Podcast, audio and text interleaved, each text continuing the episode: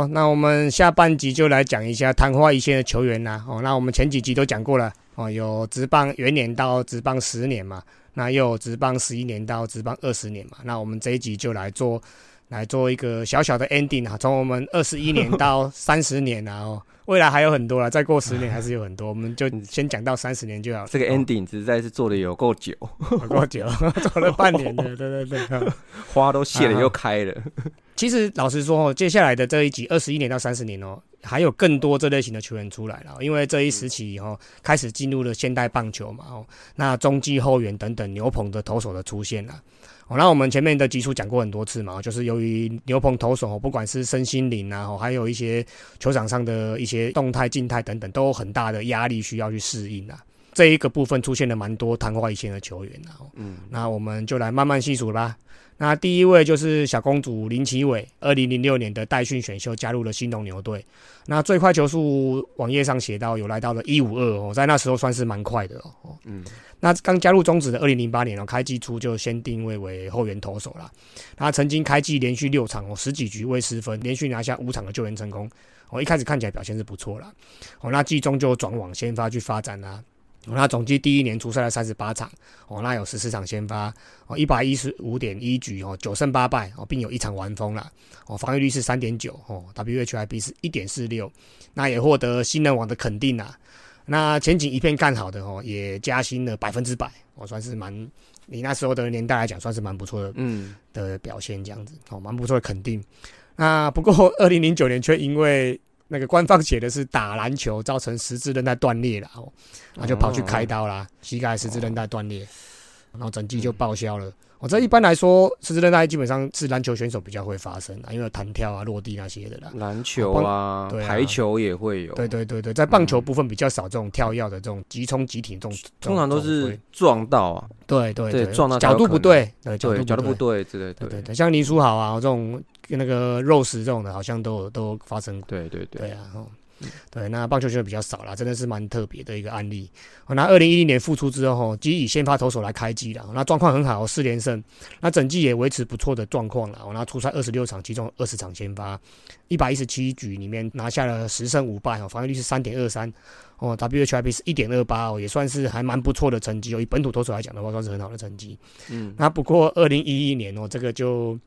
可怜然后那个算是新农牛迷的话，莫再提的那一年啊，也就是 我们也也算过很多次，然后新农八壮士，然后那出赛了三十八场，然后十六场先发哦，那李亚超、米亚超、先发亚超、中继亚超、救援亚超哦，那投了一百二十六点一局啦，那是当年新农牛队里面出赛局数最多的球员啦，那就也是就是这样了哈，开机八连败哦，全年三胜十二败。那败场数仅次于队友林英杰的十四败了，防御率就升到四点三五，其实看起来还 OK 了，好像还好哎，还好还好。那 WHIP 是一点五六了哦。那不过经过这一年这样子，啊超米啊超，那二零一二年更惨哦，初赛三十三场，二十二场先发，一百二十二局啊，比上一年还多投了五局哦。那五胜十四败哦，继去年败给林英杰是。败投第二名，今年直接变成最多败的球员了。他就不让了，算算是进步了，从十三败，哦十二败进步到十四败。啊，开玩笑啦。那这个二零一三年后来就变为意大犀牛了嘛，就变成了这种中继后援为主的投手了。嗯，而且在出赛机会跟投球局数的话都锐减了，那就开始变成一位胜少败多的球员了。嗯，哦，那后来于二零一五年转战同一 Seven 的本斯了。哦，他中职打了十二年了，哦，他今年三十七岁。我们做资料的时候还没有正式宣布退休了，不过大家应该也都知道他卸下球员的身份，应该也也不远了啦，都没有什么出赛机会了啦。嗯，哦，他生涯出赛了三百零三场，哦，八十一场先发，六百九十三点一局啦，那三十二胜四十八败，那二十八次中继点跟八次救援啦，哎，真的就是只强那前面两年而已。我觉得他算是八壮士的受害者。之一啦，哈，这但是我觉得他的昙花一现不像是说他强了一年，然后隔年就连机会都很少这样子。他是他表现很差的时候，那时候出场也很多，只是因为那就正好说球队的政策那时候是间接造成他成绩不好，然后可是他机会还是很多。对啊，我觉得他是累到的。对啊，投得好投得坏，有伤没伤，有疲劳没疲劳，反正还是都是得上去吃局数。应该是有累到的啦。对啊，那一批人应该都是累垮的啦。嗯，对，对啊，好可惜。哦，那接下来也是新隆的啦哈，刚宣布退休了。哦，效力于业余台中市城邦队的林克谦。哦，那二零零八年新农牛选秀状元啊，那当初的选秀排名还在曹景辉前面哦。哦，算是蛮屌、蛮厉害的。那二零零九年加入新龙牛，马上化身球队变为本土的王牌啊！啊，首年就出赛了二十八场，二十四场先发，那一百四十五点二局哦，是在本土投手里面局数最多的。那全联盟也只比这个雷克斯跟正田书重杨将还少一点点啊。嗯，哦，那十胜七败还跟嘟嘟并列联盟第四哦。那防御率四点零二也是第四哦。那 WHIP 一点四一哦，整体算是不错的表现的。那是否是因为才第一年就投球量过多导致受伤哦，还是说怎样？这个也都不得而知啦。好像二零一零年季初就开刀清除右手骨刺啊，右手手肘的骨刺，那就全年报销啦。那二零一一年也就是新农八壮士那一年啦，那复出后仍然以先发为主了。那二十一场出赛有十八场先发，复出的第一年也投了九十九局哦。那三胜八败虽然不是太好了。哦，那不过防御率三点五五哦，WHIP 一点二九这种平均数值，甚至是比第一年还要好。嗯，那不过也是一样的哦，就是可能是累到了，后续几年就转往中继后援区发展了。哦，那二零一二年还曾经有十次中继点哦，那防御率二点五，WHIP 是一点三七的不错成绩啦。不过后续每年就就每下愈况啦。哦，那再就在二零一三年就被伊达释出啦。释出之后呢，甚至还先到业余的崇越科技哦，就是现在的安永仙物了，打了一年。那二零一五年回国到中职的，诶，那时候已经是中信兄弟了啦。哦，那二零一八年又回到了，已经变成了新农，然后一代已经变成了富邦悍将了。哦，那不过他的表现早就已经不是当年的选秀状元了。哦，那最后就变成这种跑龙套的球员了。那最后整个生涯留下出赛数两百二十一场，哦，四十七场先发，四百四十点二局，哦，那二十二胜二十四败。五救援成功，二十二个中继点。其实防御率来讲，四点一九，那 WHIP 一点四四的成绩，虽然说平均的数据并不是太差了哦，不过跟当年第一年进来那时候的选秀状元比起来，确实是不符预期的，算是昙花一现了。嗯，哦，那不过前面说过来哦，他到台中市的城邦队其实发展的也不错啦，有个不错的退休仪式，他后续也担任了体能教练嘛，那也算是这个职业转业余，算是成功的模板之一啦。嗯，OK，那再来就是奶茶林玉清啊，都姓林啊，嗯，啊，这应该都要去统一的才对哈，统一好像很会养。那种姓林的，对啊，哎，古林算是姓林了，不算古林，啊，那个是复姓的，复姓的，这不算姓。嗯，然后那林玉清二零一一年的选秀第一轮哦，第二顺位被兄弟相选走了，跟林克谦一样，是二零一二年开季哦，马上就成为本土的王牌。哦，那以先发的状况养成啊，我初赛二十六场都是先发，那投了一百四十七点一局哦，哦，八胜十一败哦，防御率三点九一，排名联盟第四，哦，WHIP 一点四七都是不错的成绩啦。那第二年还是以先发的养成啊，所以是它定位算是还蛮明确的。然后第二年二零一三年是二十六场都是先发，哦，一百五十七点二局，哦，十胜十败排名第三，哦，那也成为那个生涯唯一一个十胜的球季啦。哦，那防御率三点四哦，全联盟指数稀科哦，哦，WHIP 是一点四九，算是维持稳定的成绩啦。哦，那第三年的话，二零一四年也差不多复制前两年的成绩啦。哦，那也是先发，初赛二十三场都是先发，那一百四十八局九胜十败，防御率是三点四一，WHIP 一点三二，甚至比前两年都优秀哦。嗯，所以等于是他新的年到现在，过去三年呢就为这个像兄弟哈球队贡献了四百五十三局的投球局数了。哦，以前的本土真的是一进来就这样子用哦。一百五十局这样子这样子塞哦，跟现在的这种不太一样的哦。也他们那时候好像都是有大学的吧，应该都读过大学，可能他会觉得他的身体条件比较成熟一点点，稍微成熟，体格那些的年纪也都稍微成熟。对对，所以才这样。嗯，不过也就是因为这样，可能也也还不够哈，所以才昙花一现的。对啊，对对对对对啊。那投球内容相对来讲是蛮稳定的啦，那也获得了大幅加薪了。那不过刚才谈到了，由于常年这三年来就投了四百五十三局嘛，等于是为球队负担过多的局数了，那造成右肩累积型的疲劳。哦，那加上过去在肩关节的部分本来就有一些旧伤了，哦，所以造成了投球姿势稍微有变掉了，哦，啊导致控球不稳啊，然后体力下滑，就是常常大量失分啊。所以在这一季就仅出赛十四场，哦，那也都是先发，那不过就苦吞了一胜七败啊，跟前三年比起来真的是差蛮多的。嗯，那全季只投了七十二点一局，等于是前面两年大概都是一百五十局嘛，等于是一半左右而已。嗯，哦，那之后的发展也就跟林克谦一样啦，我就转往中继救援，那表现并不好，所以也在二零一七年就被中信兄弟释出了。那后续也有转到富邦悍将跟统一 seven 一人是发展的啊，不过都不如预期啦。那最后就在二零二零年的季末就遭到释出了。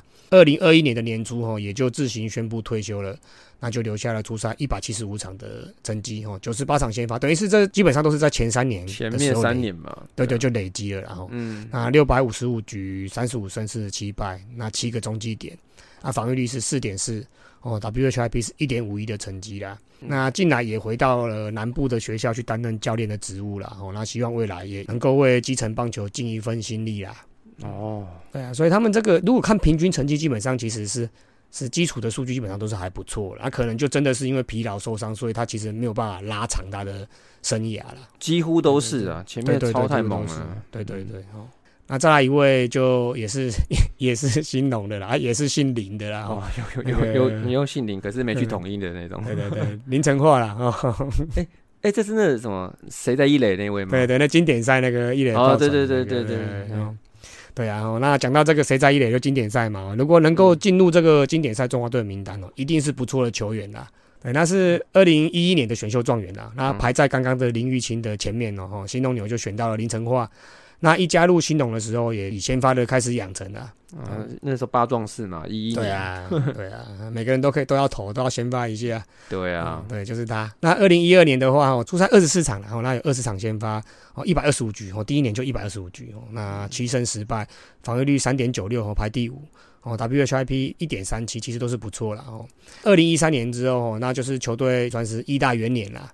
哦，那仍然是队中的主战投手啦，甚至还那一年还是联盟的胜投王哦。出赛二十八场，有二十五场先发，哦，也投了一百三十六局哦，所以以前都是这种一百二十局、一百三十局这样一样。我刚刚还有一百五十局的哦，对，真的是。那十五胜八败了哦，防御率三点七一，也是排名第五哦。WHIP 一点二四哦，都算是很好的成绩啦。那不过这个林晨化可能也是因为前两年投太多了啦，那在二零一四年就忽然间变成一位以胜难求的投手了哦，啊也。转到中继后援去发展了，哦，那出赛二十五场哦，那只有十四场先发，不过也投了八十一点一局啊，那一胜七败，防御率是五点三一哦，WHIP 一点四五，哦，完全跟前面两年是不同的一个人的感觉了。哦，那季后甚至还到澳职去拼战了一下，去练了一下。嗯，哦，那二零一五年之后就完全的转往中继后援去发展了。哦，那不过仍然是没有突出的表现啦，我只能算是角色型的投手啦。嗯，哦，偶尔出来吃吃局数啊，或败战处理之类的。那目前看来试出了哈，对啊，我们做这个资料时候他还在名单里面，可能后来又试出了，然后对啊，而且因为我们之前讲说他是不是有可能会被抬杠选啊，对对对对对，也被我们算是一个候选名单之一。他如果年纪没有太大的话，可以试看看吧。他在那个二零二一就最后一年了，有数据的这最后一年，其实也只出赛三场二点一局而已啦。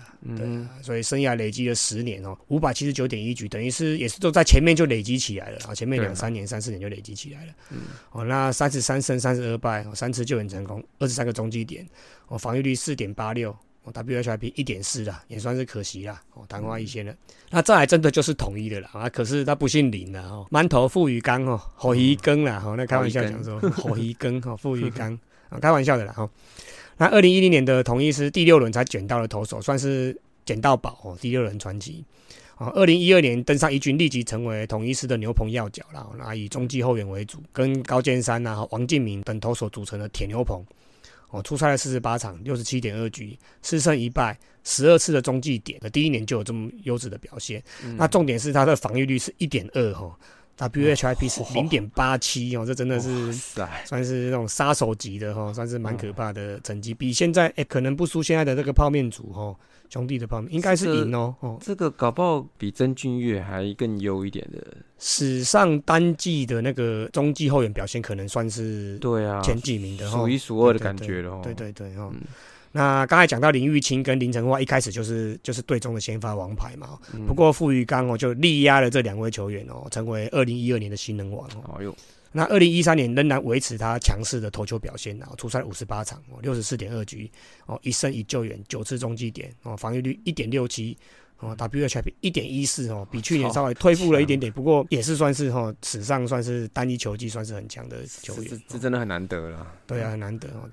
二零一四年哦，也是出赛了很多，五十六场，六十一点二局哦，六胜三败两救援，二十个中继点哦。虽然胜败的数据是看起来是蛮抢眼的啦，蛮亮眼的哦。那不过八次的救援失败哦，那防御率四点零九。WHIP 一点零七哦，其实已经显示出跟前面两年是不同的一个一个等级了，然后有点隐忧出来了，然后对，嗯，那果果不其然呢，哦，二零一四年季初马上就被诊断出关节唇的伤势啊，哎呦喂，也跟你一样，哎，对啊，关节唇哦，不过他一五零球速诶，我一零五而已，再查下这。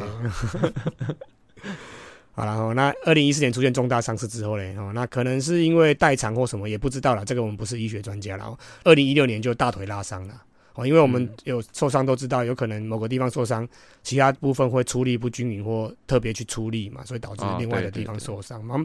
运动也常常发生这种问题啊，所以大家还是要小心的。哦，对，也不是只有运动员啊，一般人哦，上班族也是很有可能哦。哦，那二零一六年因为大腿拉伤，就慢慢的变成有一场没一场的投手了。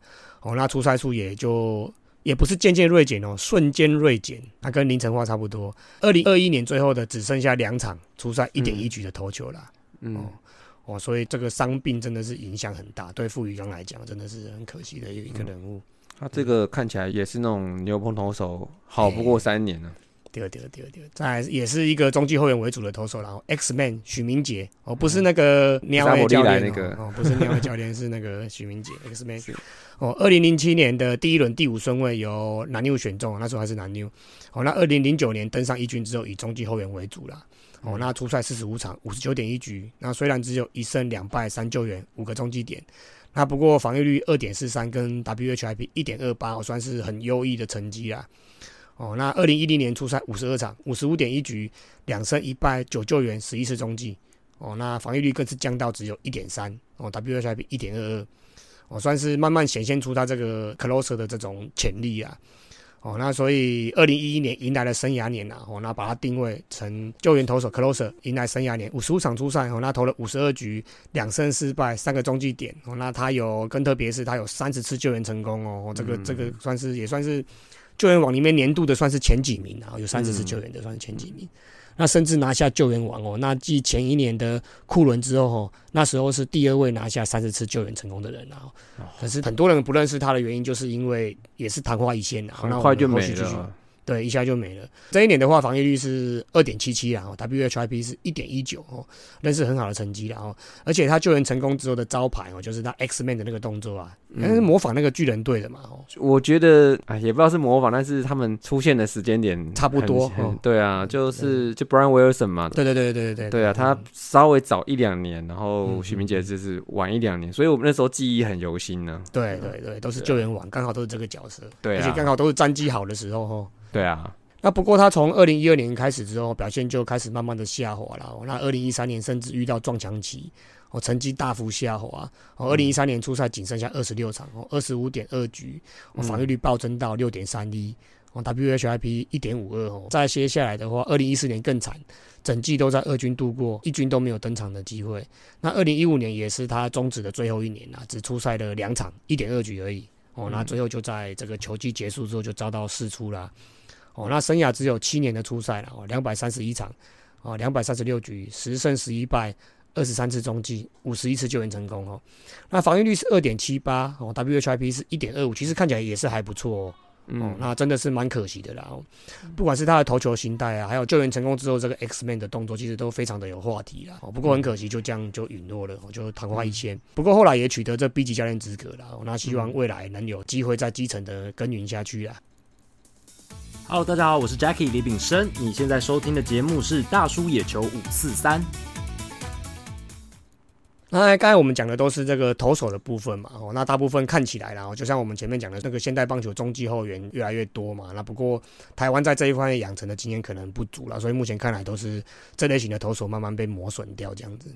嗯，哦，那接下来就轮到野手的部分了啊。那也是刚好遇到另外一个走势啦，哦就是一个后来一些旅外回来之后，一些本土球员慢慢的就退出了啦。哦，嗯，像第一个代表性的人物就是阿宅苏建龙，哦，那他也是非常可惜啦。二零零五年第一轮第六顺位被新牛牛选上了，哦，那其实他职棒前五年的表现都普普了，打击率大概都是两成上下，只打出了一百七十几支安打而已。哦，那大多都是以带手带跑为主了。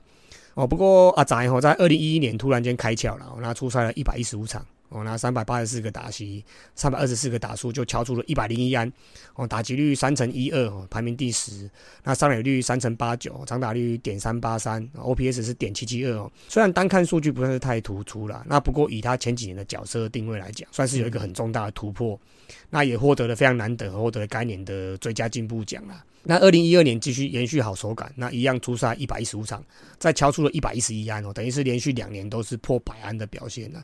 哦，虽然说平均数据稍微略降了，那不过以他这类型的，我们刚才有讲嘛，他是属于这种带打、带手、带跑的这种角色型球员来讲，算是相当的不错了。哦，那年度颁奖典礼方上面哦，也连续两年拿到这个外野的金手套奖了。哦，不错。不过可惜啦，这也算是他生涯的最高峰了哦。他人生正准备进入三十岁嘛，我在球技跟经验正准备进入高峰期的时候，那却。也不能说不好啦，就是对中指整体来讲可能是好啦，可是对他个人可能是稍微有点生不逢时啦哈，因为这个大量的海归派哈，大量的回归啦，嗯，所以就大幅挤压了阿宅的出赛数啦，哈，那等于也导致他压力剧增嘛，因为三十岁了嘛，可能在家庭啊，在生活，我们都中年人都走过来了嘛，这个家庭啊、经济啊、我生活上面正准备要起飞了之后呢。哦，瞬间就机会就没了。哦，那甚至在二零一三年的六月九号，哦，在新庄球场对战中信兄弟的比赛，哦，那一次跑垒的失误，哦，有点像晃神的离开二垒了，然后就被触杀了。哦，哦，对对，这个印象大家应该还蛮深刻的，就哭了。球迷应该蛮深刻，对，求好心切的他，哦，就直接就泪洒球场，当场就哭出来了。嗯，哦，那透过转播镜头，全国的放送。哦让蛮多球迷哦，尤其是这个新龙牛的球迷哦，或者是这种义大的球迷哦，瞬间就红了眼眶啦。哦，赞他是这个 真性情啊，哦，真男人之类的啦。啊，不过虽然有这个真性情的表现啊，不过并没有换回他的出赛数了，因为真的海龟派的实力真的就是稍微高一个档次啊。哦，所以他后续的出赛数就是一路的往下了哦。那最后就在二零一五年结束他的中职生涯啦。哦，等于是十年的生涯出赛了七百三十场哦，那一千八百九十四个打席哦，其实也不算多不算少了哦。嗯，那一千六百三十六个打数敲出四百零九安，所以我们刚才有讲嘛，他连续两年都是一百多安嘛，就集中在那两年。对，那其他就基本上零零零散散的几十支安打样而已。哦，那十五支全垒打哦，三支次次盗垒，打击率是两成五，上垒率是三成二七，长打率是点三零五，OPS 是点六三二，做收啦。哦，那二零一一年跟二零一二年这两年的精彩表现哦，也荣获了我们昙花一现的名单呐。哦，其实我觉得是真的蛮昙花一现的。哦他的那个生涯，我觉得你刚这样讲下来，我觉得其实我们常讲说棒球如人生，是他准备好自己，但是很多事都是他自己没办法掌握。那时候你看那个海归潮，高国辉。胡金龙，都一个比一个强，然后林哲轩，对不对？林哲轩再晚一点嘛，对啊，对啊，对啊，所以你看，随时就是都会有更强的人，然后空降这样子更大牌的这种，这怎么办？只只只能摸鼻子的，对啊，继续努力啊，嗯，继续练练球好吗？练球好吗？好 好，尤其是职棒本来就是这种高度竞争的环境嘛，对啊，对啊，好啦，好，那再来。又是哎，这不是新农的啦，已经是义大的啦哦。那个杨炮杨冠威，那目前好像看维基百科是已经改名成杨忠诚的啦哦。OK，那二零一二年第四轮被一大犀牛选中了，一百八十二公分，九十二公斤，哦，这一看就知道是细欢呢哦，四番脸啊，而且是捕手出身哦，算是一个大物的捕手哦。那初期是以捕手开始养成的哦。那一三年出赛二十三场哦，出师身体哦，那有不错的长打实力啦。那二零一四年就迎来了生涯年，然后出赛了八十场哦，有六十五场是蹲捕，敲出了九十支安打，哦，八支全垒打哦，捕手身份敲出八支全垒打，算是蛮不错的。啊，打击率是三乘一九，上垒率是三乘四六，长打率是点四七二哦，OPS 是点八一八哦。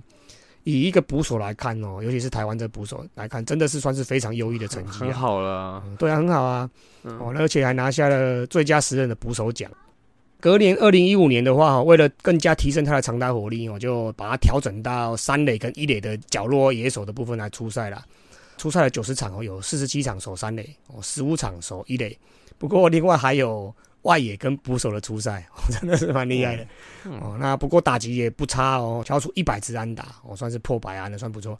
那十一支全垒打，打击率刚好是三成，哦，上垒率是三成三七，长打率是点四四一哦，OPS 是点七七八哦。都算是还不错的表现啊。哦，那可能就是因为多守卫啦，所以导致可能适应不良之类的啦。哦，就在二零一六跟二零一七年的出赛数跟打数都完全的锐减，当然也无法复制哦，没有办法拿出这个前一两年的优异成绩啦。所以很快的哦，就在二零一七年的结束就被释出了。哦，短短五年的职棒生涯哦，那出赛了两百八十二场，敲出一百八十九安，等于是都集中在那两年了。嗯，哦，那敲出二十五支全垒打，打击率是两成九四。上垒率是三成二九，长打率是点四三四，OPS 是点七六三的成绩啦。那后来后续也有加入业余从业科技啦，那可惜后后续也没有什么大的表现啦。嗯，还蛮可惜。而且我觉得他后面就是算是受到手背位置。太多的困扰，说手一垒跟手三垒好像都不是很理想，而且还有被做成梗图还是什么的。对对对，有会声会影，好像是态度没有很很正面的感觉。新闻是有这种是有这种风啦。对啊，最近那个谁，那个接一垒以为接到了漏接去踩垒包那个，就是被被拿出来比较。对啊，这好久之前了，但是还印象深刻。对，印象深刻啦。只是说就是。嗯，当初一些比较 low 的那种失误，到现在还是会被人家记得。说真的，哦，那接下来这一位就是罗国荣啦。哦，这位真的是蛮可惜的。嗯，高国辉弟弟，高国林的哥哥。哦，真的兄弟。对啊，没错啦，血统非常的优秀了。哦，对啊。那他身高一百七十六公分，哦，体重七十八公斤。我看身形就不是位长打高手了。那不过论他的运动能力啊、速度啊、飞球判断啊，还有背力等等哦，都算是中上等级的三拍子球员啦。哦，这个在三鬼还没有出现的时候，他确实是统一，本来以为是统一的正解嘛，中外野手级的，对对对啊。哦，那二零一三年虽然是第四轮才被统一选上了，哦，那不过前三轮大家应该都知道是前三轮就那个让三轮啊。对啊，就是对啊，对啊，就是郭宏志，郭宏志啊，对啊，对啊，所以他等于是除了郭宏志之外，第一个被统一选上的啦。哦，那也算是统一的选秀榜眼啊。那不过为什么他会掉进我们这个名单呢？哦，因为虽说他是属于这种守备型、速度型的球员啊。哦，那不过那个他曾经在二零一六年哦打出一个非常亮丽的成绩啦。一六年是不是那个大王打两百安那？对对对，就是那那那弹力球啊，弹力球。是啦是啦，就是弹力球了哦。不过我们看数据，就是纯比数据没有下修的话，确实那一年表现的很好了。哎对。哦，出赛一百一十一场，哦一百三十八安哦。排名第八，一百三十八才排名第八，还在第八，对。所以那一年你就知道那个两百安内，弹弹弹。哦，另外他也敲出十六支全垒打哦，以他的这个角色敲出十六支真的是，哦，换到这几年十六支已经接近全垒打王的那个 成绩了。第四棒好不好？对，而且他还有十二道哦，等于是刚才讲过嘛，三拍子球员。哦，对对对。哦，那打击率三成二八哦，上垒率四成，长打率点五一三哦，等于是打击三围有达到三四五哦。对啊，OPS 是点九一三哦。对于这种功能型的三拍子球员来讲，真的是难能可贵的成绩啦。是有点 MVP MVP 的成绩哦。可是那一年比起来，应该是算是 中间而已，中间而已啊。不过我们刚才讲到三鬼嘛，所以罗国龙也是因为伤势的原因啊，加上近几年统一的外野手非常竞争嘛，非常的拥挤哦。那加上最近两三年外野三鬼哦。今年没有了，今年只有梅花二而已哦。就三鬼引领风骚嘛，所以这罗国荣就渐渐的变成角色型球员啦。而且那个外野真的非常竞争哦，还有江亮伟啊、李成林啊、罗伟杰哦、邱志成，还有施冠宇哇，随便念一念都这么多哦。所以他近三年基本上都不到四十场出赛了哦，那状况也每下愈况啦。哦，现在今年看起来应该是三十三岁了啦，所以未来机会应该越来越少了啦。哦，那生涯累积了八年，四百五十八场，两百九十八安。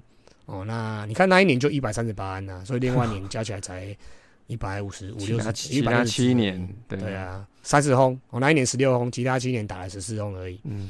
哦，那打击率两成七九，上垒率三成四七，长打率点四零五，那 OPS 是点七五二了。不过他在外野的手背灵性啊、速度啊、背力啊那一些的，其实曾经拿下过一五一六年的金手套啦。我看他这个这种型的话，未来我觉得应该有机会去转任统一的教练吧。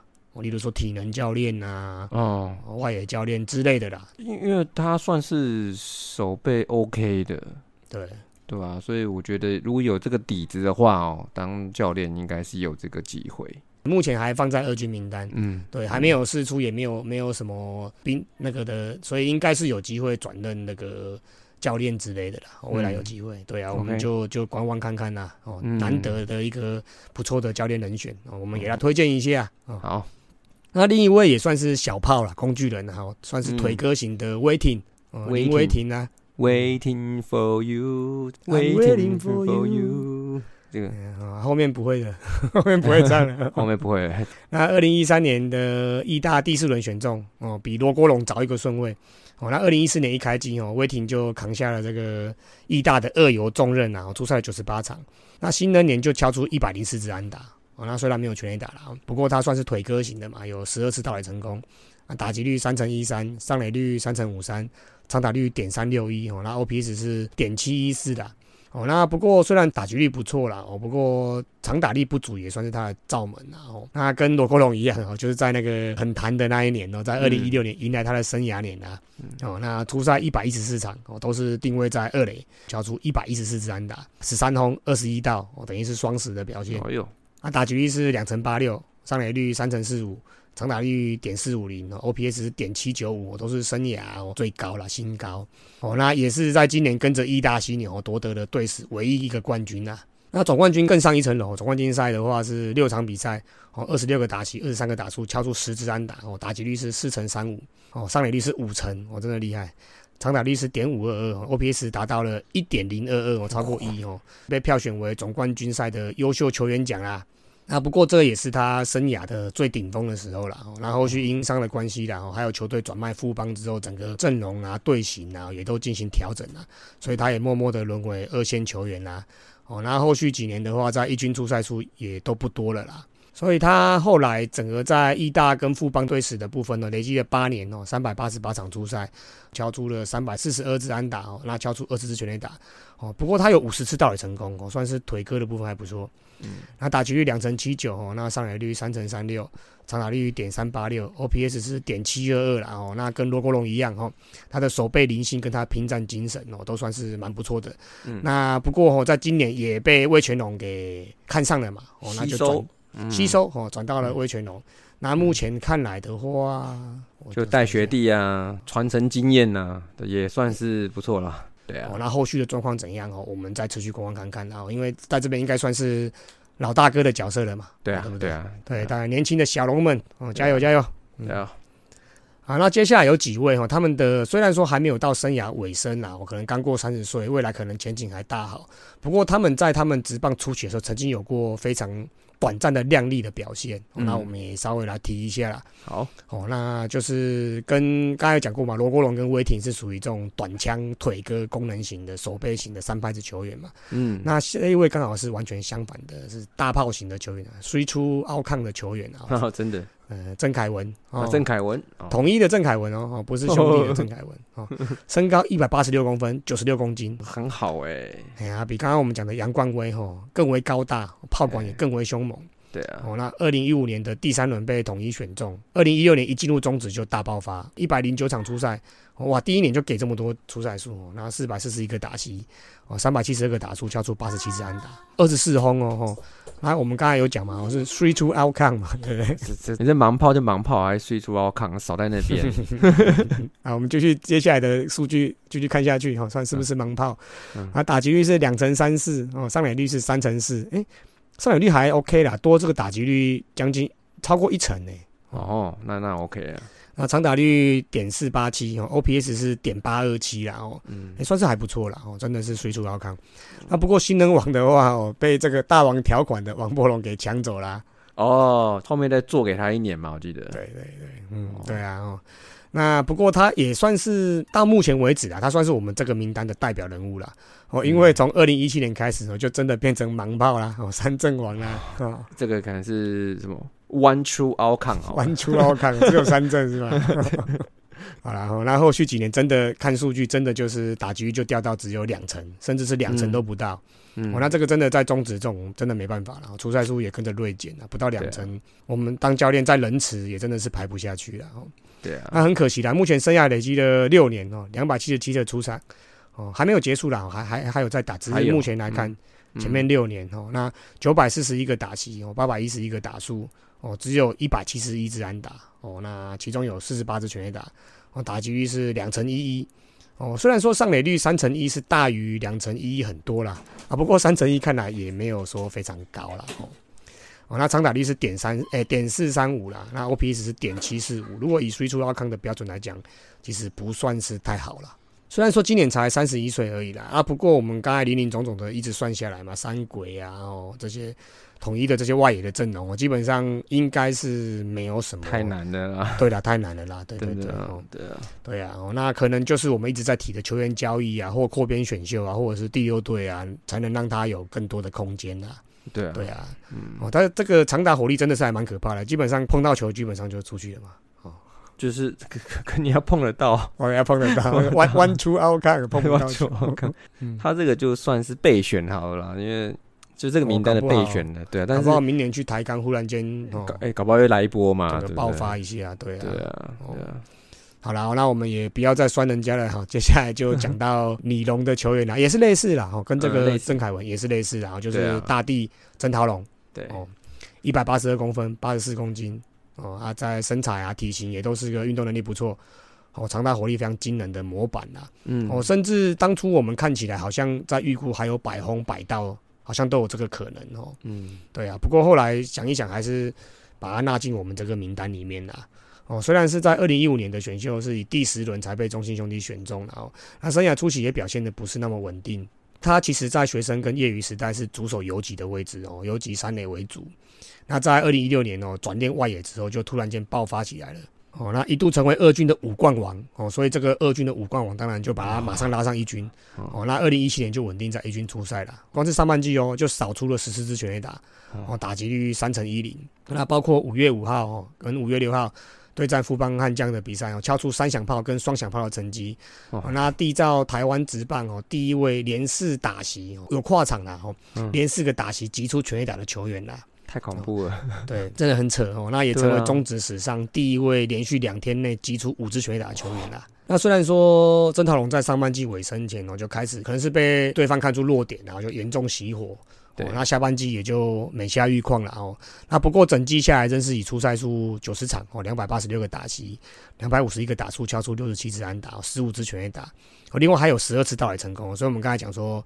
百红百道嘛，光是看这半季的成绩，其实是感觉是蛮蛮有机会的。嗯，哦，那打击率两成六七，普普。不过他上垒率是三成五四哦，很高哦。对，他长打率是点五零六，等于是二三五的那个三围。嗯，哦，那 OPS 是点八六零的，算是不错。嗯，那不过也吞下一百零六 K 啦。哦，那跟郑凯文一样，也算是这种随出奥康的球员嘛。不过目前看来，包括他到位权啊，他的生涯高峰也就仅止于这一年了。哦，那后续几年甚至是一轰啊，哦哦，甚至是一安难求，连安打都很难打出来。嗯，那出赛数就腰斩再腰斩了，所以就在二零二零年的扩编选秀被魏全龙挑走了。哦，那在二零二零年在魏全的二军也是打的不错了哦，有十二轰哦，打击率是三成七五，上垒率是四成五二，哦，长打率是点七二五，OPS 是一点一七七啊，所以等于是他的实力是不是二军的实力？对啊，对啊，对啊，对对对，等于是屠杀了，屠杀的这种局面。哦，那本来很期待他二零二一年能够在一军扮演领头羊的角色嘛。哦，不过整季看起来哦，表现的也没有到完全的发挥了哦。哦，那出赛数六十九场，两百四十四个打席，两百一十六个打数，敲出了五十支安打。哦，那打击率是两成三一啦，哦，不是太理想。那上垒率是三成零四，长打率是点三九四啊，那敲出了六支全垒打。嗯，哦，那 OPS 是。点六九八啦，其实并没有说期待的说转到威权龙之后给足了足够打数会有爆炸性的成长，看来不如我们对他的期望啦。而且手背上好像偶尔会一些小瑕疵啦。嗯，哦，那今年也三十一了嘛，那职棒打了八年了，哦，那目前新人一个一个的接上来嘛，哦，所以目前看起来这个机会可能慢慢也慢慢的消逝啦。哦，那就希望他可以再加加油啦。哦，那生涯最后一搏啦，恢复他的这个百轰百大、三拍子的这种潜力啦，好看能不能在最后生涯几年能够打出一个漂亮的一个球技啦。好，那最后一位这个斯文每个礼拜都会讲的哦，你说大王，刚才是刚才是大帝嘛，那现在就是大王。不过大王开玩笑啦，他还年轻呐。好啦，这其实我觉得大王的话哦，也不能算昙花一现，因为他如果你要把它归在这名单，我觉得他这个花还真是很大的一朵，而且他现在是换地方发展嘛，你们不要再随便乱写他进去的名单了，好吧？这个名单就没有他，好，这个结案，好结案，好。那刚刚听的阿杰帮我们找了很多这个，我们是觉得呃，不管是现役还是非现役哦，那就是他是符合这种昙花一现的这种生涯曲线呐。好，那不管投手那还是打击啊，那投手部分的话，大概就是那种。前面超过头，然后后面就后，然后后面就弱了哈。打者的话也算是，就是说有蛮多话，就是算是有经历到那个弹力球年代，然后有一些好成绩，但是后面就像你讲的，常常发生在就是炮手上，就是长打型的打者上面，他的那个好跟坏，不管球弹不弹，就只要你被发现的弱点或是什么样子，就差的很多。这个花就开了，然后对对啊，对，所以说大家就是可以再细数一下哈，我们刚刚提的这差不多七八位的这些选手们，这是就是在二十一年到三十年这十年间，我们我们觉得啦哈，他是那个昙花一现的这样子类型的球员。那大家如果有觉得我们没提到的，然后也觉得他是符合这个类型的，就不妨就是在群组上或社团上面来聊一聊好，那我们来看看他够不够格进入我们这个名单，好不好？好，那今天的这个中指五十三昙花一现的最后一集 close ending 啊，下一集要等到十年之后才会有了。对啊，再过十年，对啊，节目还在吗？所以我们也算是昙花一现了，我们算昙花一现。对啊，对啊，有那个就上集不是有留言说要等神权啊拿金手套时候。嗯，好，那我们今天的中指五十三就到这边了，各位再见啦，拜拜，拜拜。以上就是本集的节目。希望大家上 Apple Podcast 专区给大叔们五星赞加。如果有任何意见与想法，也可以在下方留言区留言，大叔们尽量给大家解答。更可以上 FB 搜寻“大叔野球五四三”，回答几个简单的问题，就可以加入社团，和爱棒球的朋友们一同聊棒球。期待下周与大家我四三，大家下次再见，See ya，Adios，再会啦，啦啦啦，好，再见哟。